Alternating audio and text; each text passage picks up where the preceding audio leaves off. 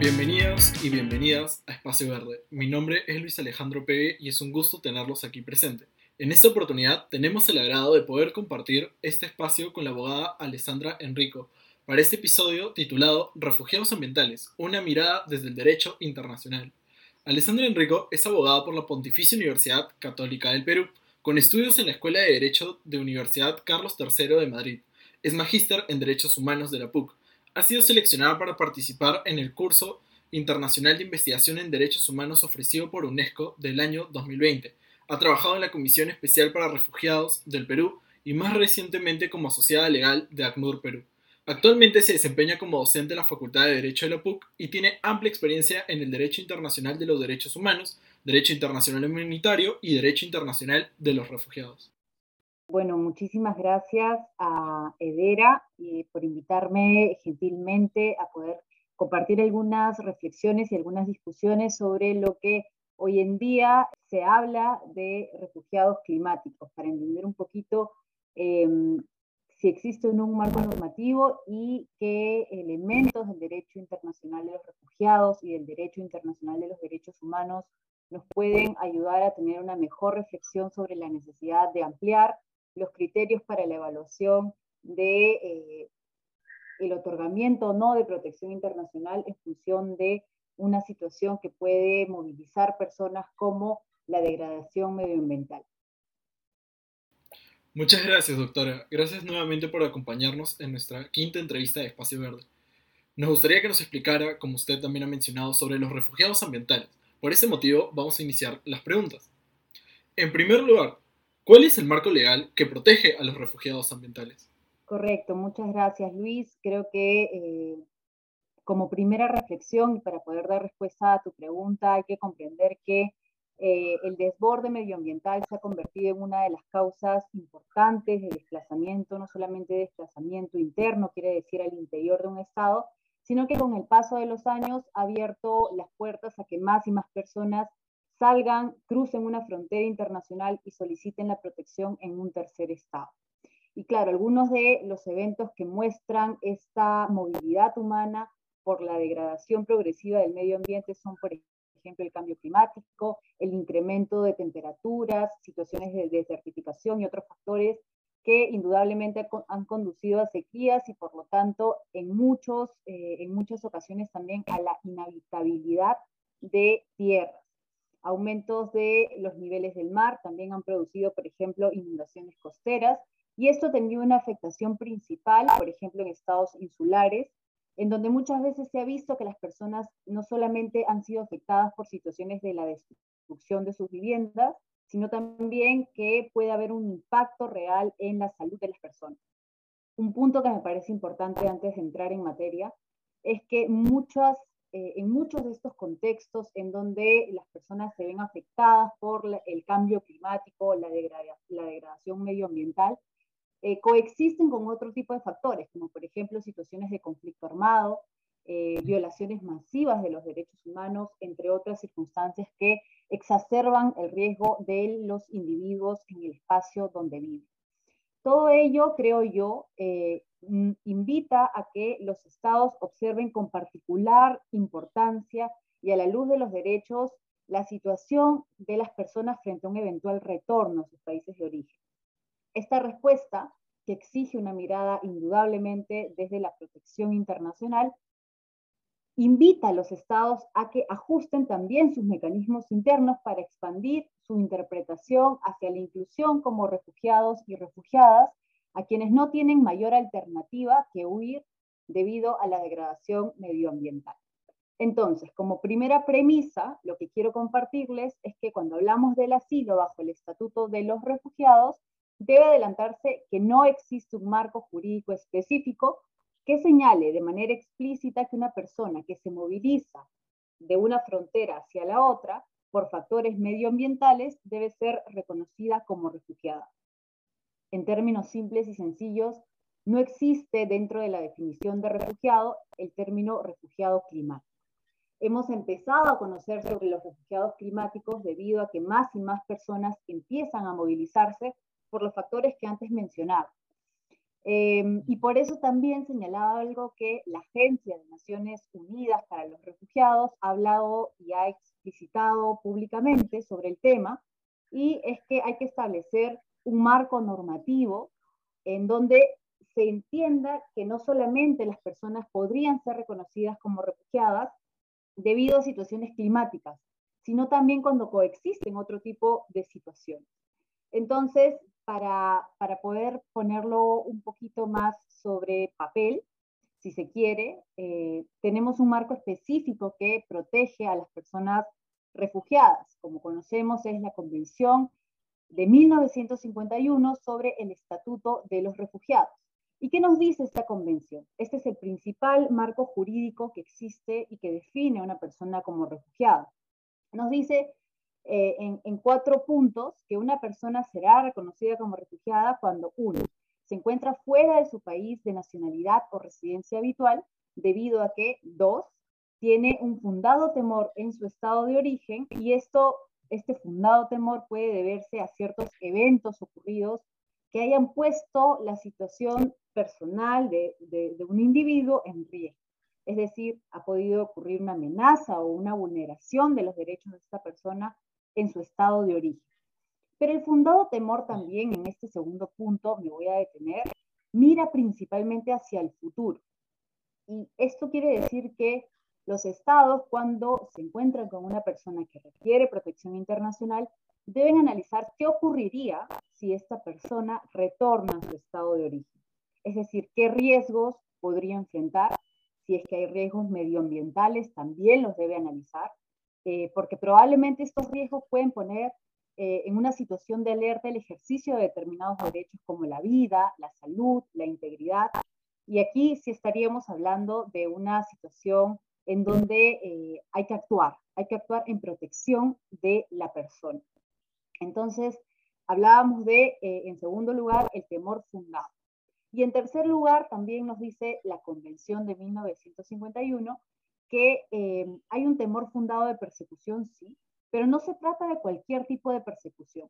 Y aquí eh, es importante eh, hacer mención nuevamente a que la definición no incluye a situaciones que tengan que ver con el clima, sino más bien la persecución está relacionada, por ejemplo, a la etnia, a la religión, a la opinión política, a la pertenencia a un determinado grupo social o a la nacionalidad. Entonces, nuevamente aquí no encontramos situaciones asociadas al medio ambiente. Sin embargo, como vamos a ver un poquito más adelante, esta cláusula de eh, pertenencia a determinado grupo social podría ser una manera de abrir las puertas a que los estados examinen con mayor detenimiento situaciones asociadas a la degradación medioambiental. Y un cuarto punto dentro de esta definición convencional, de la que el Perú además es un estado parte, tiene que ver con que la persona no puede o no quiere acogerse a la protección de su estado de origen, precisamente porque tiene un temor, alberga un miedo de que sus derechos se puedan ver conculcados, ¿correcto? Entonces, em, esta cláusula, repito, de em, pertenencia a un determinado grupo social podría abrir una puerta hacia una interpretación más favorable, una interpretación positiva del reconocimiento de refugiados climáticos. Sin embargo, no todo encaja en grupos sociales. Eh, esto se, analiza sin duda en un espacio más técnico, pero cabe destacar que, por ejemplo, existe una directriz de la Agencia de Naciones Unidas para los Refugiados que habla y aborda un poco los límites de pertenencia a un determinado grupo social. Junto con esta definición, eh, que es la definición tradicional, existen otras dos definiciones existe la definición de eh, un contexto regional como el contexto africano, que en 1969 eh, aprueba la Convención de la Organización de la Unión Africana, por medio de la cual se regulan los aspectos específicos en materia de refugiados. Y a nivel de la región americana, de nuestra región, también existe un instrumento no convencional, sino más bien de soft law, que es la Declaración de Cartagena sobre refugiados de 1984. ¿Qué es lo que hace que esta convención a nivel africano y esta declaración a nivel americano tengan algo en común? Es que amplían la definición de refugiados.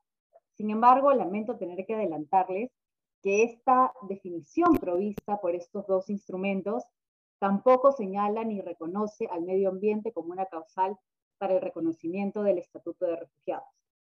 ¿Qué es lo que dicen estas, estos dos instrumentos? Precisan que además de lo señalado por la Convención de 1951, una persona podrá ser reconocida como refugiada cuando su vida, seguridad o libertad se vean amenazadas debido a ciertos contextos. ¿Cuáles son estos contextos? Ocupación, agresión extranjera, conflictos internos, violaciones masivas de los derechos humanos u otras circunstancias que perturben gravemente el orden público. Entonces, nuevamente, si nos damos cuenta, la primera definición, la de la Convención de 1951, difiere de estas dos otras definiciones que amplían el criterio. Y a pesar de que estamos en una situación en, la que la interpretación puede y debería ser siempre pro persona, todavía no encontramos el factor medioambiental. Sin embargo, también eh, el Alto Comisionado de Naciones Unidas para los Refugiados, el ACNUR, tiene dentro de sus directrices, específicamente en la directriz número 12, algunos lineamientos para poder entender qué implica cada uno de estos factores. Entonces, como primera premisa, eh, no existe, Luis, un, eh, un, marco normativo específico. Lo que sí existe es la necesidad de ir moviéndonos hacia la aplicación de, otros, de otras herramientas del derecho internacional de los derechos humanos que nos permitan comprender que las dinámicas van cambiando a lo largo de los años y que así como en un principio se tenía prevista una definición convencional, que es la del 51, esta fue evolucionando hacia definiciones que ampliaban este criterio y que hoy en día, sin dudas, tendríamos que empezar a considerar que las personas empiezan a movilizar, movidas un poquito por la degradación medioambiental en algunos casos. En otros casos coexisten estos factores con otras situaciones generalizadas como violaciones de derechos humanos, conflictos armados, entre otras. Entonces, yo quería dar un poco este, este mapeo general sobre quién es un refugiado y por qué no tenemos un marco normativo hasta la fecha que nos hable de refugiados climáticos. Sí, es muy importante lo que menciona, doctora. La crisis ambiental va avanzando, entonces es importante que también el derecho busque proteger a esas poblaciones en situación de vulnerabilidad, como son los refugiados. Entonces también el derecho debe adaptarse al ser una ciencia dinámica y asumir estos desafíos ¿no? que se presentan, como es el crear un marco legal que proteja verdaderamente y directamente a los refugiados ambientales. Muchas gracias por su respuesta. Pasamos a la siguiente pregunta. ¿Usted considera que en los últimos años ha incrementado el número de personas desplazadas por la crisis ambiental?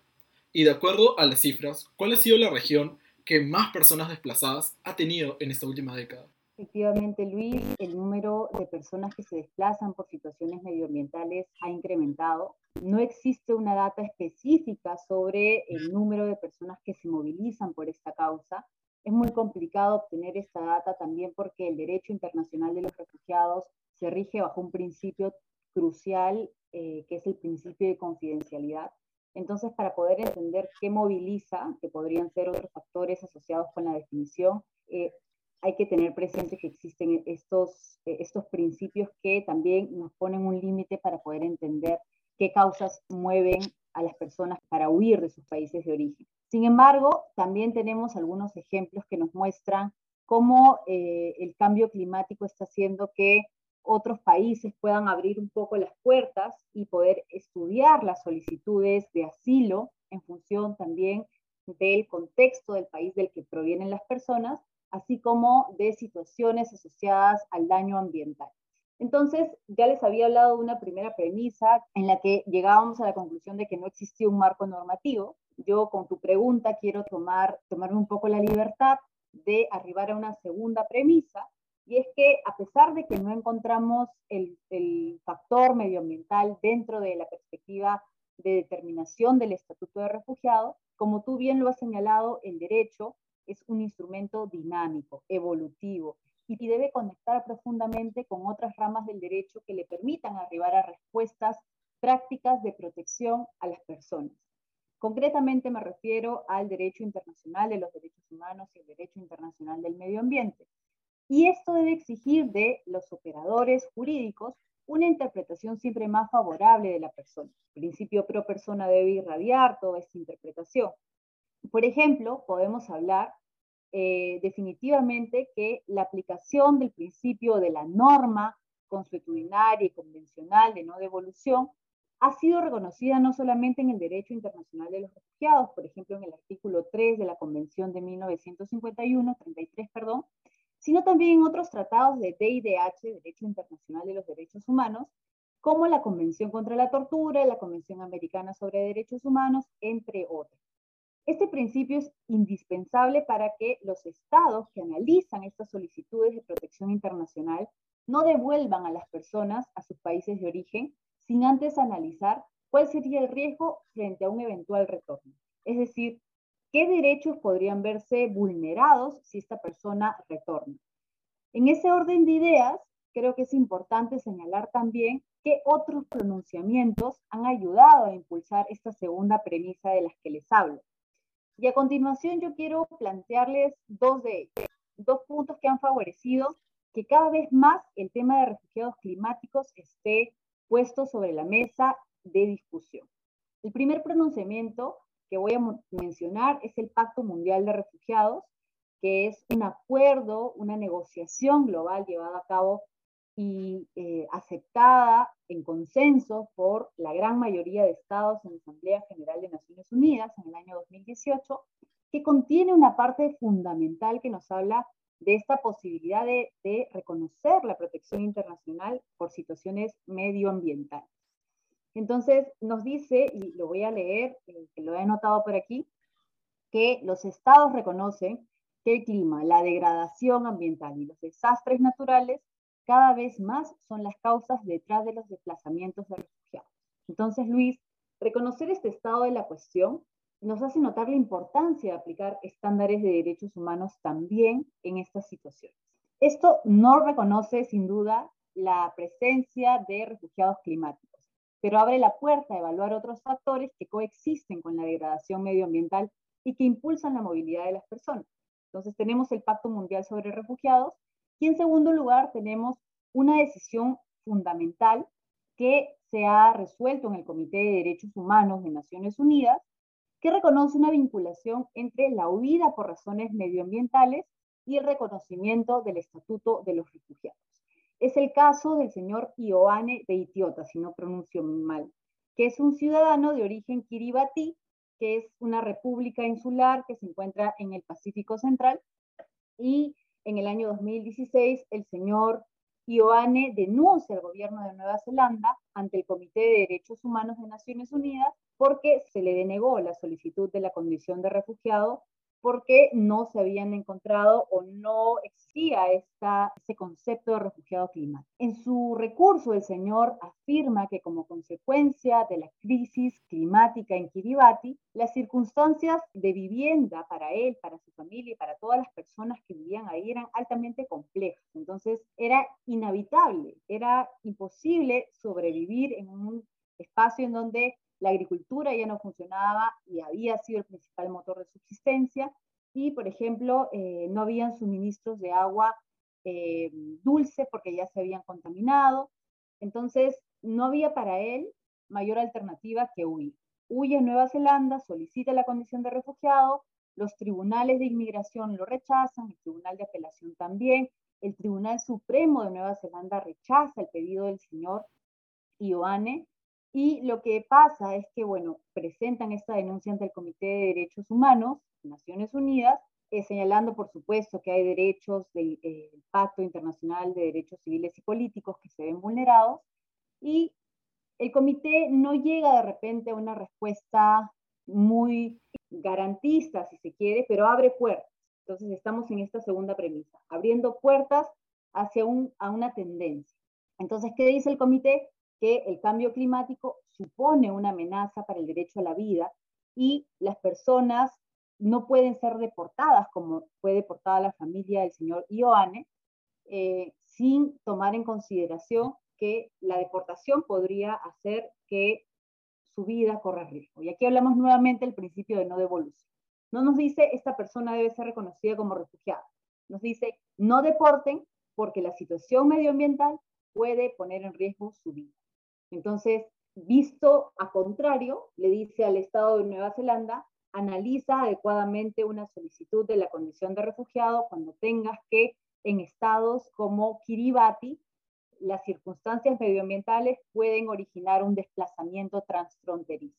Y es muy interesante porque eh, esta decisión es secundada, por supuesto, por otros órganos de Naciones Unidas, por Filippo Grandi, que es también el alto comisionado de Naciones Unidas para los Refugiados, que señala que si alguien tiene una amenaza directa para su vida surgida de una situación de cambio climático y entra a un tercer país, no debería ser enviado de regreso. Entonces, yo con esta segunda pregunta que me planteas, Luis, un poco para concluir, quiero decir que a pesar de no haber un marco normativo, hay eh, elementos que nos permiten entender que estamos en una transición. Estamos en una transición hacia una apertura del concepto, hacia una interpretación más amplia, eh, que sin lugar a duda tiene que tomar en consideración la situación de las personas que se desplazan por eh, degradación medioambiental, que como te comentaba, habían incrementado en el paso de los años.